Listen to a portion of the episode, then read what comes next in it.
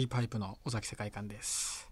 尾崎世界観の野球100%第4回です。もうだいぶ慣れてきてあのクリーパイプの尾崎世界観ですって言ってクリーパイプの尾崎世界観の野球100%って二度手間だなっていうことにようやく気づきました。最初から。なんかでも 2, 2回目3回目もちょっとおかしいよなと思ってたんですけど抜いてみたらしっくりきましたねやっぱりね。だんだん慣れてくはいる 慣れてきました。えーアシスタント日本放送のスポーツアナウンサーの煙山光則です。よろしくお願いします。はい。ということで今回も、えー野球のデータ分析のスペシャリスト株式会社デルタの岡田祐介代表にお越しいただいております。はいいやもう話が止まんなくてねた。まんなくてもうなんか前振りとかももったいないですよね、早く話さなきゃ、はい話したいことがはい、じゃあポンといきますか。えーと今野球好きの間では結構ねあの議論の的になるようなこともある、えーこちらの話題です。点が取りたければバントじゃなくて強行せよ。えーまあ、昔から野球の世界ではノーアウトでランナーが出れば、まあ、高校野球なんかはね代表的ですけど手堅く送りバントでランナーを得点圏にというのがあったんですがこれがちょっと変わってきてるようなはい。2番に強打者を置いたりそうですね。うんバントを入そうですね。れてきたり。それもやっぱりメジャーリーグのそうですね。それをあの岡田さんに説得力をある説明をしていただきたいと思うんですが、どうなんですかね。バントした方がはい点が入るのか、はいい、ろんな数字データ出てると思います。はい。そうですね。あのもう日本のプロ野球で、はいまあ先発にラインナップで名前がある選手に関しては、うんもう基本的に打つがベースでいいと思います。はあそのピンチバンターと言われる、はいあ終盤に出てくるような選手の場合でい。ななくて、ければ、はい、もうレギュラーだったらもう基本的に打つ方が得点はたくさん入るはずだヤクルトでいうと三輪選手のようなね、あ 終盤に手堅く送ってくれる、はい。ええ。はい。言いました。でも大崎さんとか、はい。そういうバントとか好きそうじゃないですか？僕の勝手な思い込まあ、みそういうなんですけど、選手好きですね。ですよね。バントの職人的な。宮本慎也。ええさんもそう。まあ、さんもそうだし田中宏康さんとあとかも広安さんも。今西武の監督のはい。辻さん辻さん。ああもうバント昔の河合わかります河合さんもそうですね。はい。多分その人たちもバントのもちろん名手なんですけど、はい。打ってもそこそこ打てる方なんであの人たちはもう基本的にもちろんバントでい。はいろいろな金字塔を立て打ち立てられた方なんですけど、やっぱりそのたくさん点を取るっていうはい観点からするとバントをやらないで強行した方がいいんじゃないかなっていうのがデータ的な見解になる最近あのちょっと話それますけど、バスターってあんま見なくなりましたよね、はい本当だ。あれってなんかそのデータ影響してるんですか？いやーこれはちょっとあの現場の監督とかコーチの感覚だと思うんでこれデータ的になんとかも言えないっていうところになあんるかと思いまり決まんないなっていうのもあるんですか、いやどれもあると思うんですよね。難しいですよね、それもしかしたらそのバスターもやっぱそのデータが出てきてその守備のその守備位置とかもあるんですかね,、はいね。よりしづらくなるようなはい。シフトを敷いたりすることが多いのかもしあれないですね。ともともと2番打者でバントってイメージの選手が減ってきてるというか減ってますよね。巨人が坂本でしょ、はい。えっ、とヤクルトも今年は山田が2番やりそうそうですね。もう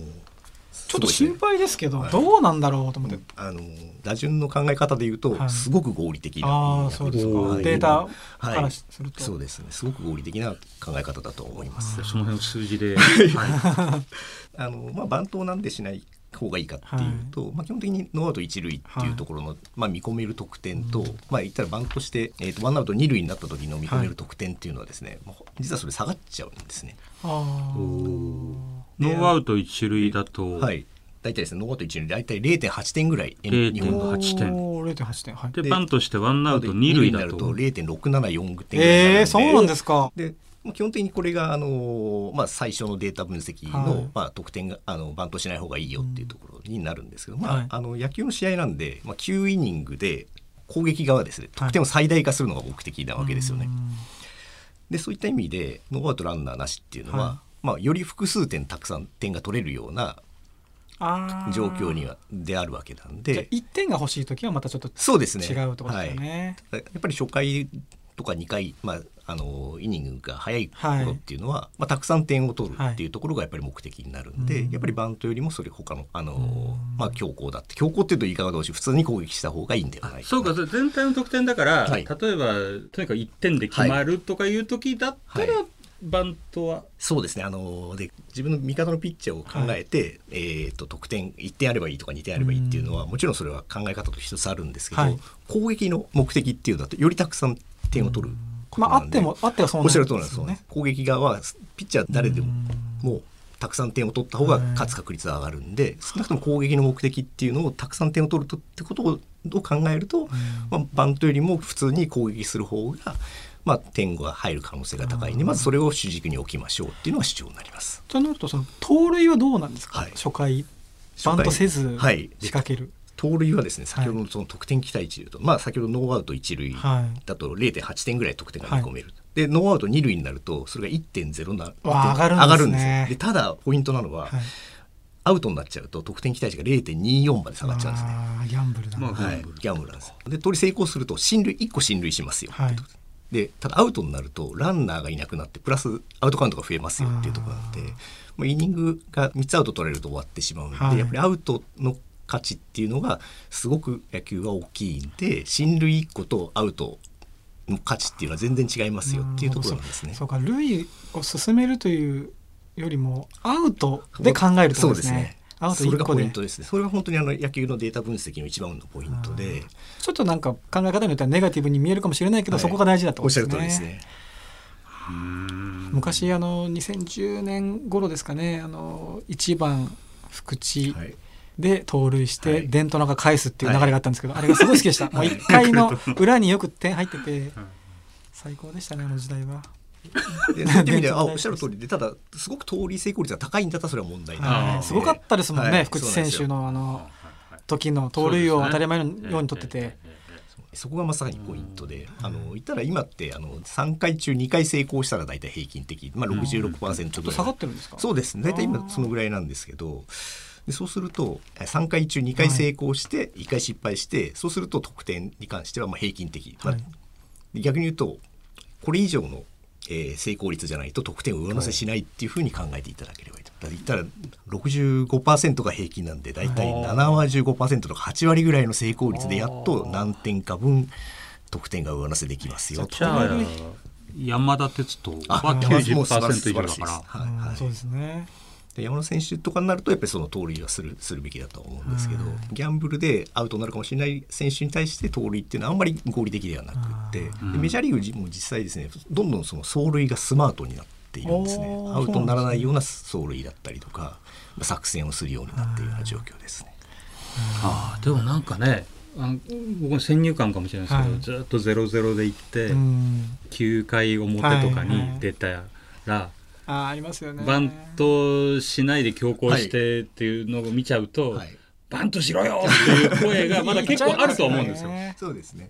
小崎さんなんか結構ね、熱くなる人なんで、もうそのぐらいの時はもう球場でそのこと言ってる時は大体山田哲人ハイボールをいっぱい飲んでる時です、ね、酔っ払ってる時なんで、ねえっと美味しいんですよ、はい。でもちろんあの先ほど言ったようにサヨナラの場面で、はい。まあ、言ったさっき言ったみたいにバントだったり盗塁するケースっていうのはさっきのあの得点を最大化するよりかははい。確率が下がってもややっていいケースが増えるっていうところなんでそれはもちろんあの状況にあとピッチャーがドリスだった時はねバントをしてる、はいそうです。ねあそれは本当にもう、はい。それはもうピッチャーのそういうデータもあるじゃおっしゃるないですか通りですおっしゃる通りです。あのちょっと処理が苦手なはい。そうですね。選手揺さぶるっていう、あくまでこれは日本のプロ野球の全体としての傾向であると言って、これが全部これをバントするのやめなさいとかって言ってるわけではなくて。後ろに行けば行くほどプレッシャーもかかるし、はいそうですね。ちょっとかいろんな別の要素も入ってくるはい、しかもバントをずっとやってこなかったんでバントややらないって思って後ろに守ってるんだったらバントすればいい話ですしそそこはやっぱ駆け引きだと思うんで、まあ、ただこういう前提があって、まあ、バントと普通の攻撃だと比較的攻撃の方が効率がいいですよっていうのを分かった上でじゃあ次に何をしますかっていうのが多分個別の戦いだと思います、一応調べたんですけど、これだけ日本のプロ野球も、えっと巨人が坂本、はい。D n a も多分オースティンとか、はい。でうん。タイガースそが外が2近本とか。番でしたっけ前。そう外外がに2番やった時も、去年ありましたよね。うん。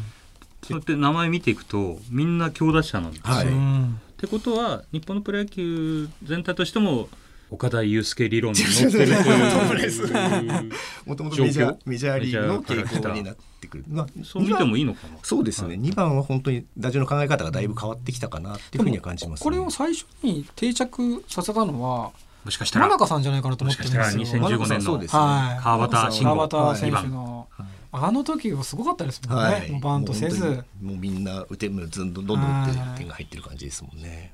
すごかったですよね。また打順を組んでいくときに、はい。いまあ、いろんな特徴の選手がいると思うんですけど、はい。効率的に組んでいった場合に、はい。一番強いバッターはい。って、昔あの3番最強説とかもありましたけど、今ですね、うんえっ、と一番チームで一番いいバッター3人いるとしたら、は1番2番4番に置けっていうのが普通に、えー、1番。一番2番4番。はい。で一番その3人の中ではい。出塁よりですね、長打がなくて出塁できる人は1番です。一番。はい、で長打がある人は4番で、はい。まあ、両方できる人は2番ですよ。ってとこですヤクルトだと今の感じだと1番坂口2番山田4番が村上とああそうですね。はい。これは理にかなって。はい。で3番に青木選手とか入るとまあまあそこそこ点入りそうだなって感じしますね。3番の考はい。え方というのはやっぱ変わってるんですか、そうですね。あの3番がなんでさっき言ったみたいにトップ3人が入らないかっていうと、まあ、1回の表の攻撃イメージしていただければいいんですけど、で12番が凡退してツーアウトランナーなしで3番バッターっていうケース結構見ますよね。でそういう割合実はその、えー、とランナーがない状況で打席が回ってくる割合が3番バッターってあ比較的多多いいんでだから3番じゃなくって2番だったり4番だったりに置きましょうよっていうあのまあ、打順構成に4番だったらワンアウト一塁二塁とか、はい。ツーアウト二塁とかの可能性高いですよね。そうですね。でしかも三者凡退だったらその人が一番まあ一番にはいなるってことか。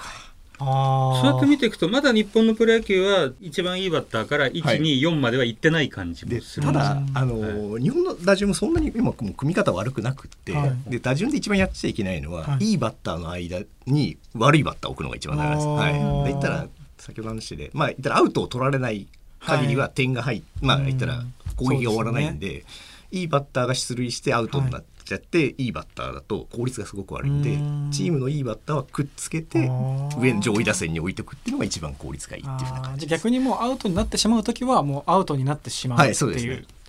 いい時はつなげて、はい。そうすると試合の流れも引き寄せることができたりしそうですねやすいまあですよね。その方が多分年間で考えるとまあ効率がいいんじゃないかっていうふうに考えられているでもそうところですね。アウトにならないっていう考え方はしたことなかったですよね。やっぱり点を取っていいことを重ねていくっていう感覚で見てましたけど、はいそのアウトというものを避けていく。一番はじゃあ重要視するのは例えば出塁率そうですねうん一番は年間で一番打席に立つ人なんですけど、ただもう一つ、えっと初回で必ずバッター立つんで、うん。ランナーがいない状況が一はい。番大きいんですね。だからそういう意味で、えっと長打力がある人よりも出塁の能力が高い人が一番だろうっていうふうに考えられてるってところですね。最近そのバントに対するイメージもちょっとやっぱり下がってますね自分の中で。そのバントの構えした瞬間に前はもっとこう成功してた印象があるんですけど、やっぱ失敗するはい。イメージが強くなってます。それは実際データも出てますか？そうであの大体バントの確率は実はすごく難しくって、はい。今ですね何が難しいかってピッチャーのボールが今どんどん速くなってるんでバントするのかなり難しいと思うんですよね。はい。全然だって昔見てた時と違いますよそうですね。だって昔145ぐらいだとすごいいや速ものすごい速いですよね、ええ。普通に150155みたいはい。なボールをバントするっていうのは相当多分難しい話昔ので。水島新司さんの漫画とかでもい160でちょっと夢物語ぐらいのあー現実的ですよね。155出れば主人公の人が。うん。今150オーバーがいっぱいいるじゃそないでか。うですすね。すごいなになってきましたね左でね150超えるなんても珍しくなくなってきましたよね、確率性があると思われるんです実はそのあの全体で見ると8割うんから8割ちょっとぐらいしか成功率がないんで。そうか一つはだからよく言うのはバントをあんまり練習してないんじゃないかって言うけど、球が球が速速くなってき球入って変化球もすごく今動く。曲がり曲がりも大きいし。そうですね数自体も減ってきてるんです。競ってきてますうねん。はい、であとはまだあの日本は相対的にはまだ多いんですけど、はい。メジャーリーグは本当に野手がバントする割合が本当に少なくなってます。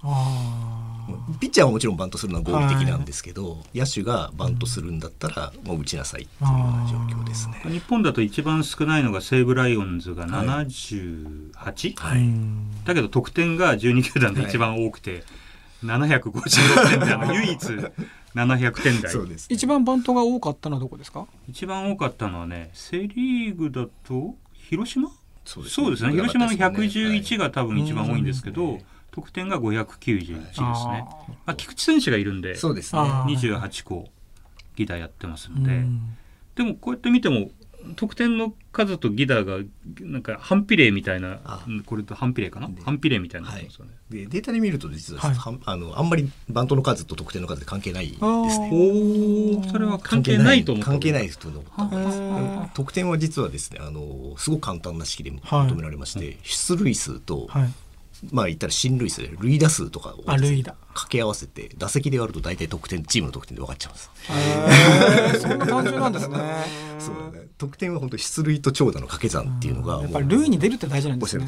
あとそのフォアボールで出たランナーの方が点が入りやすいって言われますけど、あれはなんでなんですか？あれは関係ない関係ないですか？やっぱそういうイメージですか？イメージそうですね、はい、もちろんだから出塁っていう意味ではすごく大きい要素なんですけど、そう。でもやっぱりその先頭でいきなりフォアボール出しちゃうってことははいピッチャーの調子が良くないってことですよね。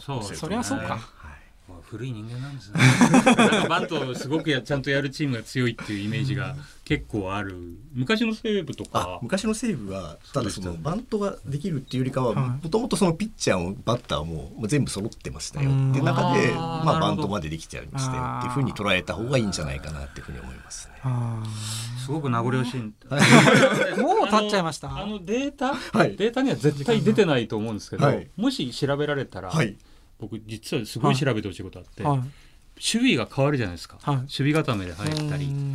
そこに打球が飛んでいく確率はどう考えてもすごく多いイメージがあるんですけど、うん。それを取る人ってまだいまあ取ってもね野球のはい。戦いにあんまり影響ないのかもしれないですけど、えっとそれ実はそれ多分過去にやった人がいてポジションの打球の飛んでくる割合にを換算すると実はあんまり変わんないよっていう話になったりと思います確かに。はい。ただ印象に残ってるってことじゃないですか。です変わったところに飛んだから、はい。ああ飛んだやっぱりっていう、なっちゃうから、はそうかごめんなさい。すごいもういつもねこうデータの話出てきた時に一回聞いてみたかったんですよ。うん。尾崎さんなんかあります？昔から気になってたなんかデいータなんでしょうね。ノーアウト三塁はい。とはいノーアウト一二塁どっちが点が入るす可能性ごくいい高いですか？感覚だと思います。はい。得点確率で言うと三塁の方が高くってたくさん複数得点が入るのが一二塁でその得点を前コンスタントに出るのは三塁ってまあそれイメージ通りだと思うんですけどあこういうことがあります。なんか三塁ノーアウト三塁ってちょっと攻めづらい印象があるんですよ、はい。なんかや嫌だなっていうかその返さなきゃいけない感じすごいするじゃないですかなんかなんかもうあ もうここまで来てるからうん。ヤクルトがノーアウト三塁で攻めてるイメージなんですねはい。そうですそうです。主語がなくても。どっちかなと思って守ってる方かなと思って守ってる方も嫌ですね、あどっちにしてもあ守ってる方はそんな嫌じゃないから。あそうですか。だからそのあ意外と。ノーアウト一二塁の方がなんか嫌な感じ。三塁だったらもう1点でいいんだからっていうどうせっていう。それその感覚がすごく正しいですね。そうそうはいうんう。んだからもうだったらもう深めに守ってでも、はい。もうアウト1個取ってあもう1そうですね。点も取られないようにした方がはい。1点ぐらいだったらっていう、そうですね。むしろ1点差とかで例えば1対0でヤクルトが勝ってたとするじゃないですか、でノーアウト三塁、はい。だったらもう1点同点になっても、はい。この回逆転されないでいてほしいっていう感覚ですね。逆にノーアウト一塁の方がはい。逆転されるんじゃないかって怖いですね、今そういうシーンを結構ああまあそんなばっかりですから。す。ね本当にそれはもうあのメジャーリーグの監督の思考ですね。はい。あの言ったらノーアウト三塁で前進守備しちゃうと、はい。何が問題って、はい。ヒット打たれる割合がすごく高まっちゃうんです,、はいそしたら、まあ、言ったら 2, 2点以上取られる可能性が上がっちゃうんで、後ろに守って、まあ、言ったらアウト取って、まあ、その回1点で終わらせましょうねっていうのが結構合理的なんじゃないかなっていうふうに考えられてますね。でもなんかこうこうやってデータで見てると世の中のね、動きにもなんかこう世間のあれもなんか近いのかもしれないですね。我々も今データ化されてますからね。そうですよね。もうスマートフォンとかにね、はい。自分ね。の興味のあるやつがクリープハイプの記事とかやっぱり上がってきますもんね。ハイポールをやるよとかあそうですよね。あのこの人これ見てるからこうはい。指していくっていう。悔しいけどでも当てはまっちゃいますよね、もうこんな時間経っちゃいましたよ。ね面白すぎて、めちゃめちゃオーバーしてますけどね。でもあのまた来て。あぜひ本当お願いします。めちゃくちゃ面白かったです。面白かったですね。ありがとうございます。いろいろ。人生も考えさせられましたね人生もねデータと自分のこだわりとのはいせめぎ合いみたいうなまくでも使ってデータをね。楽しんでいただければと思います、野球時にはデータを破ってはい。頑張っていきたいと思います、はい。でまた株式会社デルタこのの岡田番組もあれですよ。数字で出ちゃいますからね。偉い人にデータで管理されちゃいますからあそうか。そこはうまくご怖いな。まかして。いやごまかせないごまかせない。まあ数字いい数字を出ることをええーまた助けてください。株式会社デルタの岡田祐介代表にお越しいただきましてシーズン1はこれで終了とはい。ありいうことになりまがすとうございました、はい。えークリーパイプの尾崎世界観と日本放送煙山光則でした。シーズン2もお楽しみに。お楽しみに